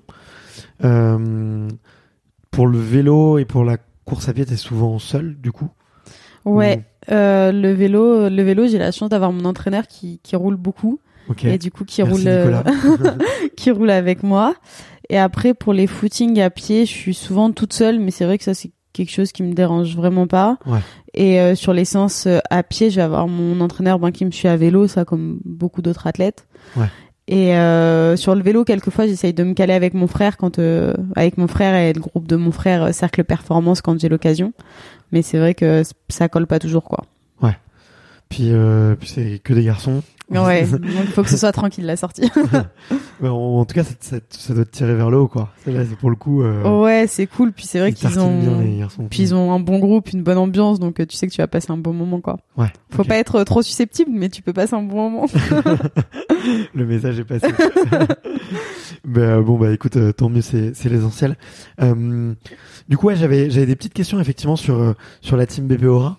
Euh, une des questions que, que je me posais et, euh, et aussi que les, on va dire le, le public se pose, euh, c'est qu'est-ce qu'apporte en plus, tu vois, un- ce type de partenaire euh, que, comme Ban- Banque Populaire, comme qui qui, euh, qui investit, euh, tu vois, euh, dans des athlètes pour les accompagner.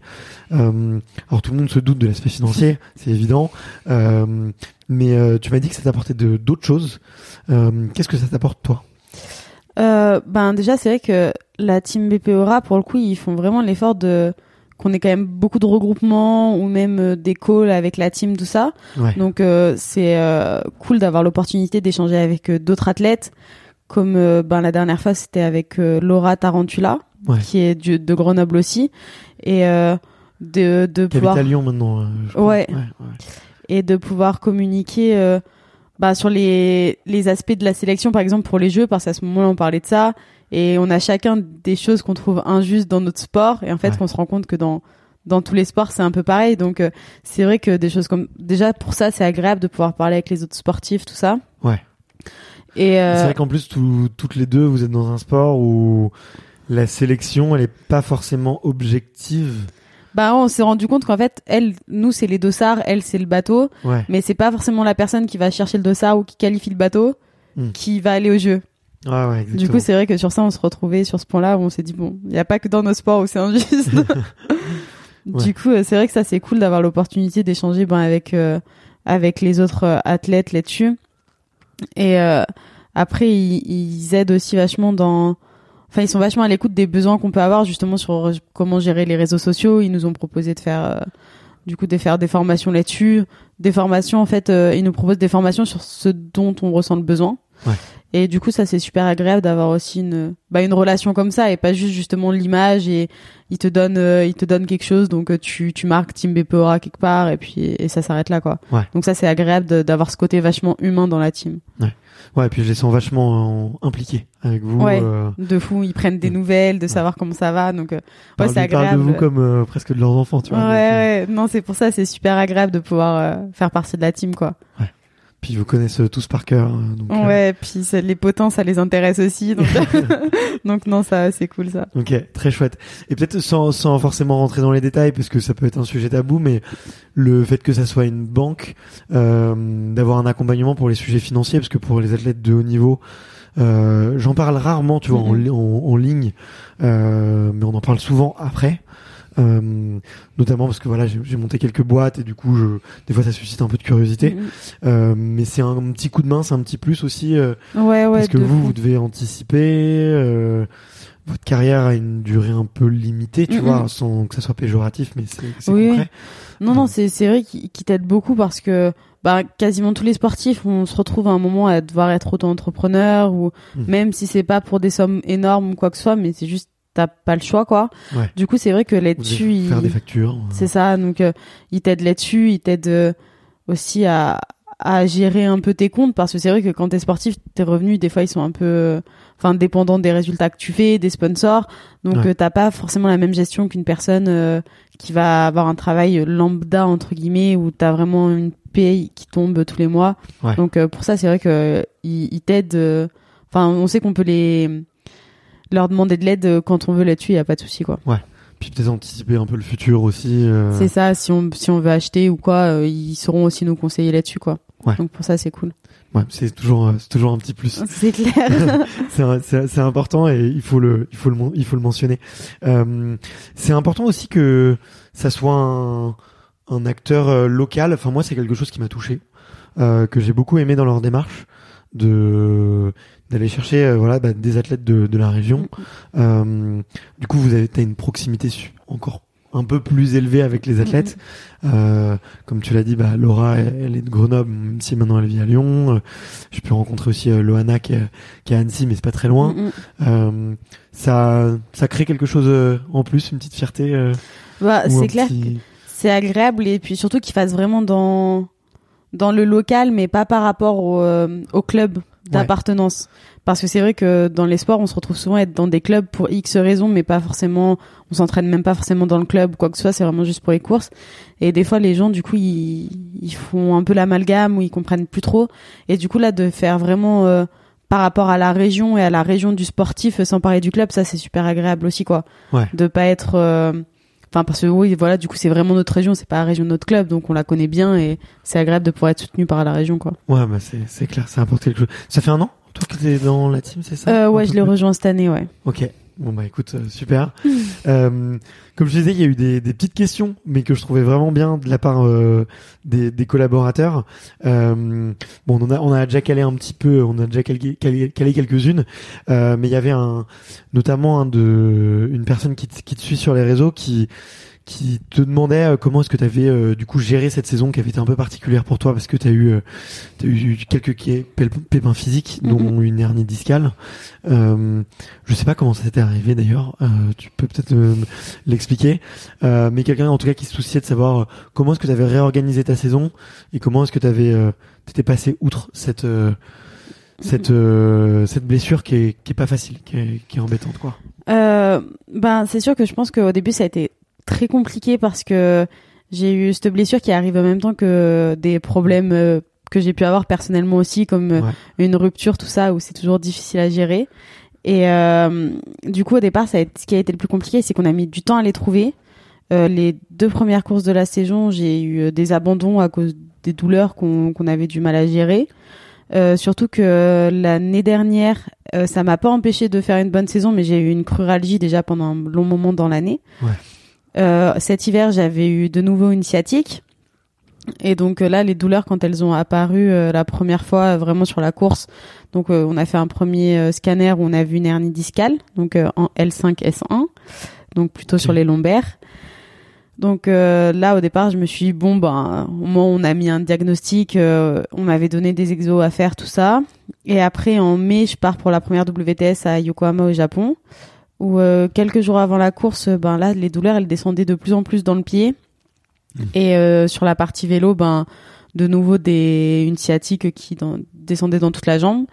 Donc bon là c'était un peu un coup dur parce qu'on s'est dit bon euh, c'est quoi en fait euh, le problème? Surtout que j'avais pas de douleur à l'entraînement donc c'était assez dur de comprendre ce qui se passait.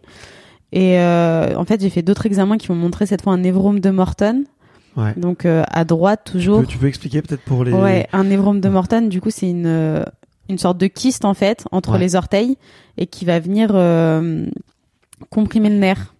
Donc euh, du coup, j'avais l'hernie discale d'un côté et le névrome de Morton de l'autre, Sur l'autre pied. Euh, tout du même côté, tout à droite. Ok.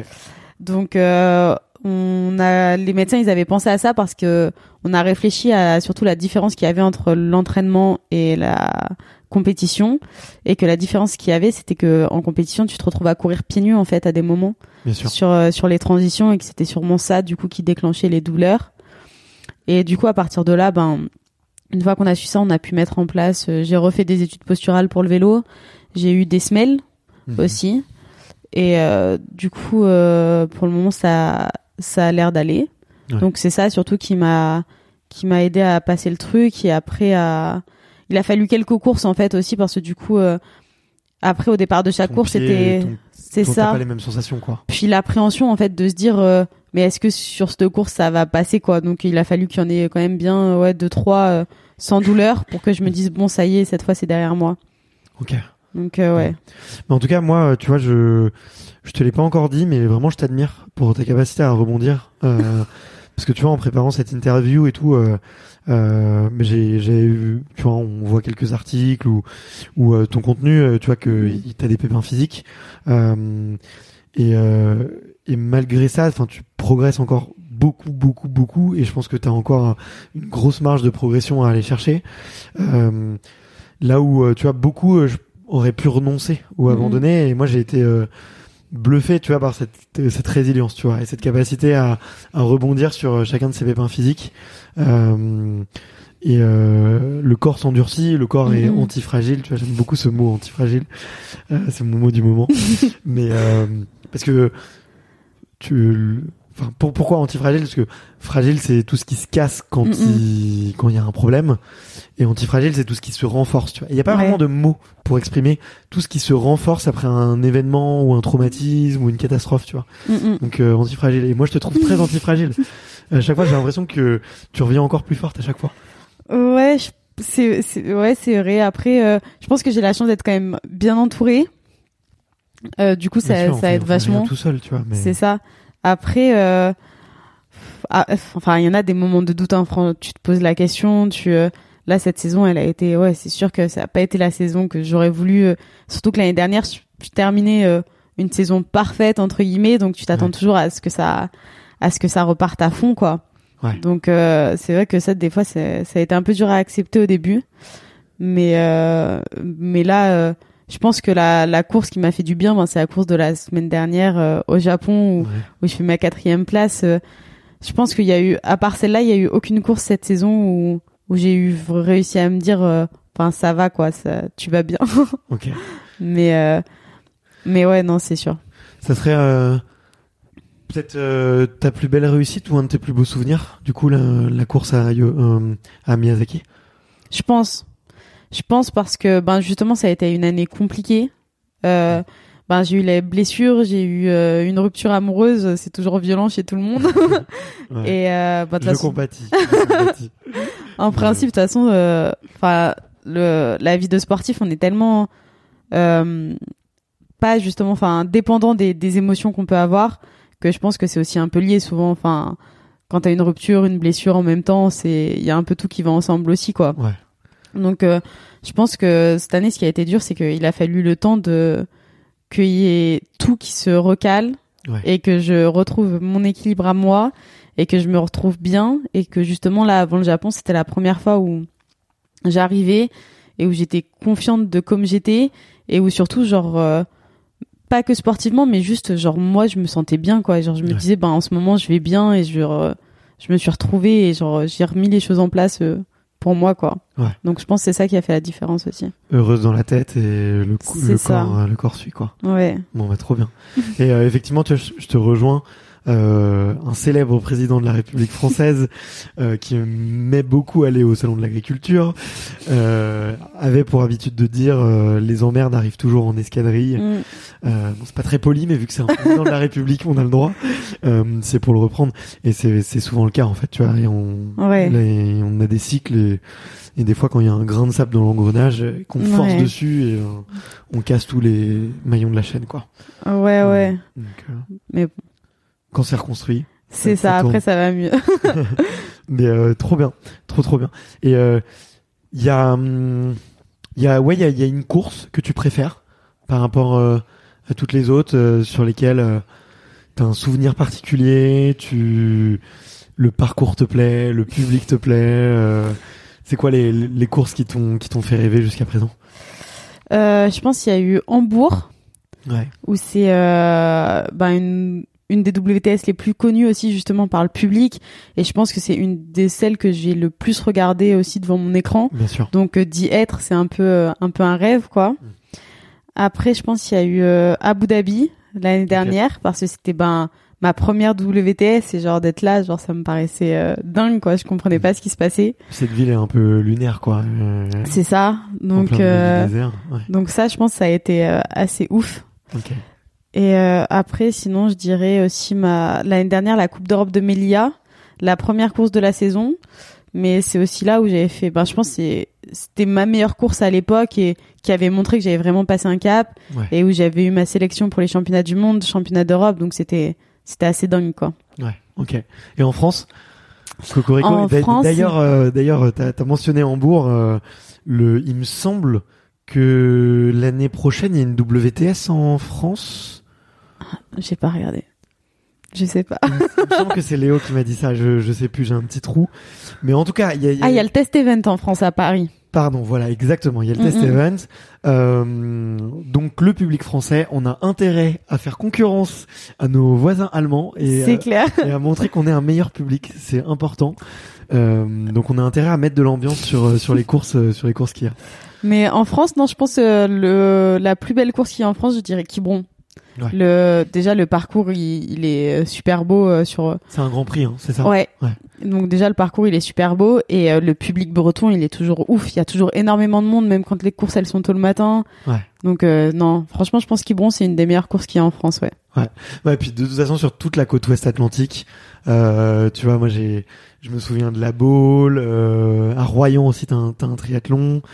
Euh, Saint-Jean-de-Mont aussi cette année. Saint-Jean-de-Mont, exactement, c'est c'est toujours des endroits où Ouais. de Deauville, faut, on peut pas l'oublier. Ouais, si, ouais. Euh, Il y a un Grand Prix à Deauville vous, vous Non, c'était un triathlon. euh, Ouais. Il n'y avait pas de Grand Prix. Ouais. Ouais, bon, c'est un, des plus gros Mm, triathlons, on va dire, euh, grand public euh, en France, mais euh, qui est très connu pour la fameuse euh, côte qui s'appelle, je j'ai oublié, euh, mais en tout cas, une, une belle, une belle côte bien, bien raide à la fin. Euh, mais ouais, sur sur la côte atlantique, il y a- il y, a toujours des des bons publics et et euh, et, et de belles ambiances. Donc euh, voilà. Et nos amis euh, des Alpes, parce qu'il y a aussi quelques très beaux triathlons dans les Alpes, Oui, nous vrai. en voulaient pas. C'est vrai que le triathlon d'Alpe d'Huez, j'ai jamais eu. J'ai réussi à pas le faire jusqu'à présent, même si mon entraîneur elle a essayé de me le faire faire. mais c'est vrai qu'il y a l'air d'avoir un public de ouf. Mais Ouais. faut s'accrocher sur la montée. clairement, clairement, c'est pas pour pour tous les profils. on va non. dire. Et trop bien. Je regarde les, les, les petites questions euh, qu'il y a. Euh, euh, alors il y a une question qui a été posée, euh, je crois d'ailleurs par ton entraîneur, mais on est, on est obligé de, de de de la dire. Euh, Il y a une athlète française euh, là récemment qui a rejoint euh, le Cambodge Mm. euh, pour concourir. Euh, probablement du coup à l'international et probablement pour les Jeux Olympiques de Paris. Je pense que ça l'a Euh, on sait pas trop, ouais. son, je sais pas à quel point vous Mm, le connaissez, mais qui a fait ce choix-là. Euh, sans, tu vois, on n'est pas obligé de, de, de, enfin, on peut rester euh, bienveillant et Mm, tout, mm. mais euh, est-ce que toi, c'est un- une solution qui t'a, qui t'a traversé l'esprit de, de changer de nationalité? Non, parce que J'ai oublié le nom de l'athlète, tu me l'as dit euh, à euh, l'instant. Margot Garabédian. Ok. Euh, moi, non, parce que dans ma façon de raisonner, je considérais que ce- je le prendrais comme un échec en fait. Ok. Genre euh, après surtout le côté où j'ai eu la, enfin j'ai là j'ai l'opportunité par les résultats que j'ai eu de de concourir euh, sur les WTS et sur les championnats du monde et Ouais. d'être en, en liste parmi les filles qui vont concourir pour les jeux et euh, que du coup d'être arrivé à ce stade-là en France si je partirais ailleurs pour moi ce, ce serait me dire que je prends une soit que ça veut dire que je me considère pas assez forte Ouais. et du coup, dans ces cas-là, euh, enfin, ça sert à rien de, de faire du triathlon. Soit euh, que ce serait un peu un échec, quoi, parce que j'ai pas, j'ai pas réussi à battre euh, les autres françaises. Du coup, je vais aller dans un autre pays plus facile pour y aller. Genre, euh, c'est ce côté-là qui me dérange un peu. Après, je comprends qu'il y ait des athlètes qui décident de le faire, Ouais. parce que les jeux, ça, ça reste un rêve de dingue quand t'es sportif. Mais euh, mais le le process qu'il y a derrière, moi, c'est quelque chose qui me dérange un peu. Ouais. Ouais, c'est la, la réflexion qui, qui mène ça. à ce résultat-là qui, qui te convient pas, quoi. Ouais. Ouais, ouais. Je peux comprendre. T'as as mentionné effectivement du coup la, la concurrence. Mm, mm. Euh, on est euh, le, enfin le, le triathlon est, enfin la France est, un- est une terre de triathlon. Euh, Il y a un très très gros niveau, euh, euh, beaucoup d'athlètes à la fois chez les garçons et chez les filles qui qui excellent. Euh, la preuve avec euh, des médailles internationales en, en mixte euh, aussi. Mm, mm. Euh, ça nous titillait euh, l'envie de de de- d'en faire d'en faire bientôt et je suis sûr que ça va arriver. Comment est-ce que ça gère justement quand t'es un petit peu euh, la petite nouvelle que tu vois t'as de plus en plus le le vent en poupe tu vois là Mhm. ces deux trois dernières années Euh, il y a aussi une bonne ambiance dans cette équipe ça se ressent que Mhm. c'est des gens qui qui s'amusent comment est-ce que toi tu le tu le perçois? Euh, je pense que justement ça a été aussi une des choses qui a été un peu plus compliquée euh, pour moi de gérer en début d'année ce côté de ce changement de statut en fait Ouais. où l'année dernière je courais euh, je courais un peu avec le, la mentalité de de rien avoir à perdre Ouais. et que tout d'un coup t'as l'impression que t'as encore plus de choses à prouver quoi. Ouais. Donc euh, je pense que ce, pour, le coup ce changement il était un peu compliqué. Euh, C'est très individuel en plus, tu vois. aussi. Je pense que j'étais, du coup, j'ai été super contente d'avoir mon frère avec moi sur les courses. C'est vrai que, bah, ça, ça reste une aide de, de dingue parce que même si on est, on s'entend tous euh, super bien, Mm. euh, ça reste, ben, sur la course, ça reste des concurrents ou des concurrentes, quoi, alors que, alors que mon grand frère, c'est pas un concurrent. Donc, euh, c'est vrai que pour ça, c'est, c'est agréable. Mais, euh, c'est vrai qu'on a la chance de, de tous bien s'entendre en- aussi ensemble. Donc, euh, c'est cool de, de quand tu passes la ligne, d'être si t'as fait cette fois-là si c'est toi qui as été la meilleure ben de pouvoir être félicité par les autres et de féliciter les autres aussi quand parce que c'est le jeu quoi c'est le sport tu peux pas toujours être le meilleur quoi Ouais, bien sûr, bien sûr. Puis j'imagine euh, être accueilli dans une équipe avec quelqu'un que tu connais déjà bien. euh, Mm, mm. Et euh, ça, ça, ça aide toujours aussi, ou au moins euh, humainement. ouais non carrément ouais Ok. Ok, ok. Euh, bah écoute, je, tu vois, je, je touche du, du bois pour pour toi. Euh, je sais que forcément, j'aurais, moi, j'aurais une petite larme à l'œil le jour où il y aura les sélections parce que parce que je suis un grand fan de triathlon et que et que je sais que il y a trop peu de enfin il y a trop de candidats pour euh, trop peu de places malheureusement. Mm, mm. Euh, que c'est en plus c'est pas mérité à l'international sur le classement international euh, non plus parce que comme tu l'as dit il y a des petites nations euh, qui se sont représentées du coup pour les jeux ou pour les Ouais, grands ouais, événements et c'est bah, c'est vrai qu'en triathlon pour ça c'est compliqué parce qu'il y a du coup un nombre de dossards parce qu'on peut pas être trop sur la ligne de départ mais euh, du coup ça va être faussé parce qu'il y a des, des nations qui vont pouvoir aller au jeu alors que sur les WTS c'est à peine si elles vont rentrer. D'ailleurs il y en a sûr. même qui sont pas sur WTS et euh, à l'inverse euh, c'est vrai ah ouais il y a des nations qui seront au jeu qui sont pas sur euh, ben les les non les new flags ils sont pas toujours euh, ok. mais et à l'inverse, on a des grosses nations comme euh, l'Amérique ou l'Angleterre qui genre notamment l'Angleterre qui domine euh, en ce moment avec 6 7 filles sur des départs WTS qui pourront mettre que 3 au jeu quoi. Ouais. Donc c'est vrai que pour ça le les la course des jeux, c'est un peu dommage euh, en triathlon de pas pouvoir euh, représenter euh, tout- toutes les personnes qu'il y a quoi. ouais puis c'est un peu le cas tu mentionnes l'Angleterre mais c'est aussi un peu le cas de, de la France euh, Oui, oui. vous êtes, vous êtes nombreuses et et ouais et les Anglais et puis je me souviens aussi ouais de, des, des frères Bromley euh, qui ont pris beaucoup de place sur les jeux clair. sur les jeux euh, et qu'on il y avait des super athlètes derrière eux mais qui avaient pour le, qui- pour le coup il y avait pas il y avait euh, aucune place quoi Non, ils ont pris beaucoup de place ouais.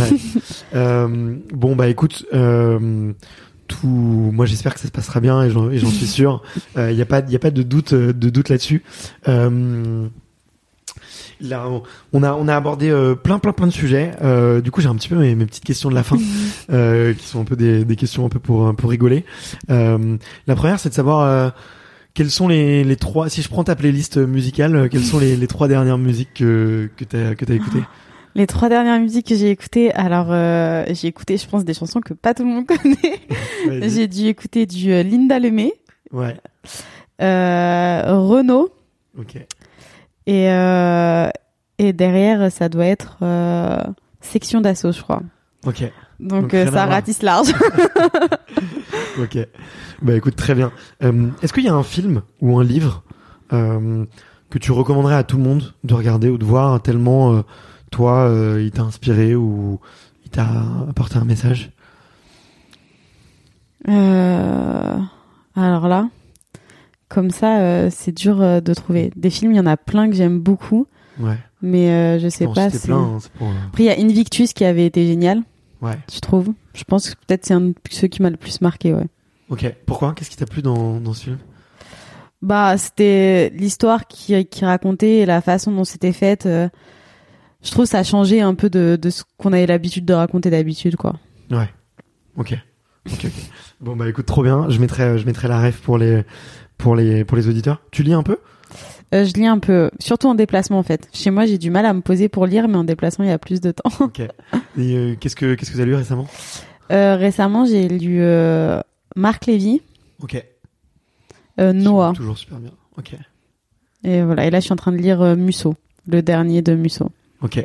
Ouais, très, très, je, j'en, j'en lis pas, j'en lis, j'en ai lu très peu des Musso. Il faudrait que je, j'en lise. Moi, je lis, je lis beaucoup, je t'avoue. Donc, euh, donc, euh, mais j'ai, j'ai lu. euh, bah avant quand je faisais du business, c'était des bouquins de business.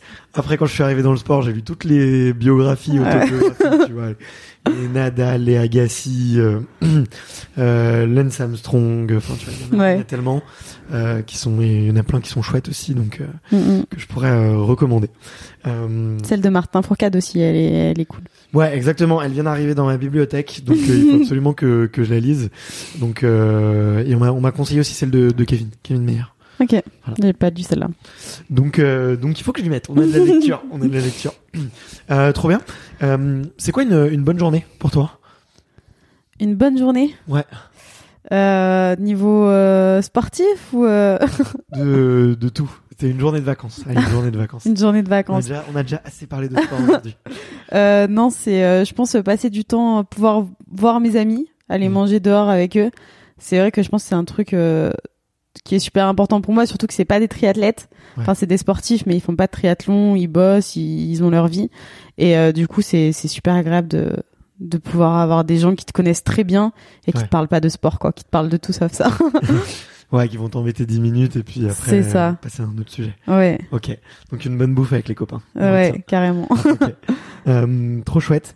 Euh, D'ailleurs, en parlant de, de nourriture, si euh, t'as droit à un cheat meal ou un repas de fête, euh, et il y a un buffet à volonté avec tous les tes plats préférés, euh, tu te jettes sur quoi en premier?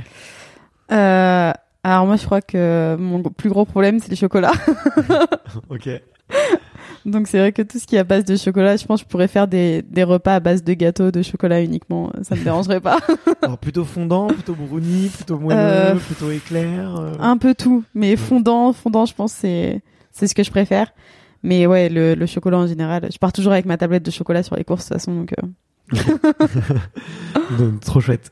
Euh, bah écoute, j'arrive à ma toute dernière question. Euh, comme je te le disais, euh, c'est un peu, euh, c'est un passage de micro envers, euh, envers. D'ailleurs, ça peut être des triathlètes, mais ça peut être des, des sportives et des sportifs autres. Quelle est la prochaine athlète et le prochain athlète que tu me recommandes d'aller, d'aller, euh, d'aller rencontrer pour parler un peu de, tu vois, de tout, de, de prépa mentale, d'organisation, euh, de, de petits pépins, puis de choses euh, plus joyeuses. Euh, qu'est-ce que tu me, qu'est-ce que tu me recommandes d'aller, euh, d'aller rencontrer? Euh, la prochaine athlète, je te dirais Emma Lombardi, Une, euh, une triathlète euh, qui est un peu plus jeune que moi, mais euh, qui l'année dernière on a fait vraiment toute la saison ensemble. Et cette année qui, qui perce, qui commence à percer aussi énormément avec son Ouais. premier podium en WTS. On la, on la voit de plus en plus, ouais. Ouais, donc puis personnellement, genre c'est une fille avec qui je m'entends super bien, donc. Et après en garçon, comme ça, c'est vrai que j'ai pas d'idée. Ça peut être juste quelqu'un qui t'inspire et que tu connais pas forcément. hein. Pas d'obligation. Euh, non, je pense sinon je te dirais euh, Jordan Potin, le, le nageur avec qui, euh, bah, qui avec qui on nageait dans le même club quand euh, j'étais petite, et je pense qu'il a eu un parcours assez assez atypique et du coup euh, assez intéressant, ouais. Bah écoute, je connais très peu, donc euh, je vais, je vais me renseigner. Ils sont, euh, du coup, Jordan, il est du coin et. Jordan, il est de Grenoble. Ouais. Et euh, Emma, elle s'entraîne à Bouloris, à Saint-Raphaël avec Léo. D'accord, ok, ok, ça marche. Bon bah comme ça, je, je, je pourrais, euh, je pourrais faire un voyage intelligent. Euh, mais écoute, trop bien, trop trop bien. Merci infiniment, euh, Léa, pour euh, ce moment. Euh, je me suis vraiment régalé de pouvoir parler de tout, de rien, avec le sourire, sans, tu vois, un petit contexte cosy, euh, sans, sans pression. Et puis, euh, et puis encore une fois, ouais, je, je t'admire beaucoup pour, euh, tu vois, de, ta façon de rebondir et de toujours voir la vie de façon optimiste. Donc, euh, bon, tu m'as dit que t'étais une grande stressée, mais j'y crois pas du tout. Et tu laisserais, un- tu, passer. Euh, donc, euh, comme on dit, euh, comme on dit par chez moi, euh, bon vent et il y a que les montagnes qui se recroisent pas. Alors, je te dis, euh, je te dis à très, à très vite. Bah, merci beaucoup pour le moment. À bientôt. Salut, à bientôt. Salut. Merci d'avoir écouté cet épisode jusqu'au bout. Si vous êtes encore là, c'est sûrement que l'épisode vous a plu, donc n'hésitez pas à le faire savoir autour de vous et à vous abonner pour ne louper aucun épisode. J'ai mis tous les liens dans la description, donc n'hésitez pas à y jeter un coup d'œil. Et sinon, moi je vous dis à la semaine prochaine pour une prochaine interview. Ciao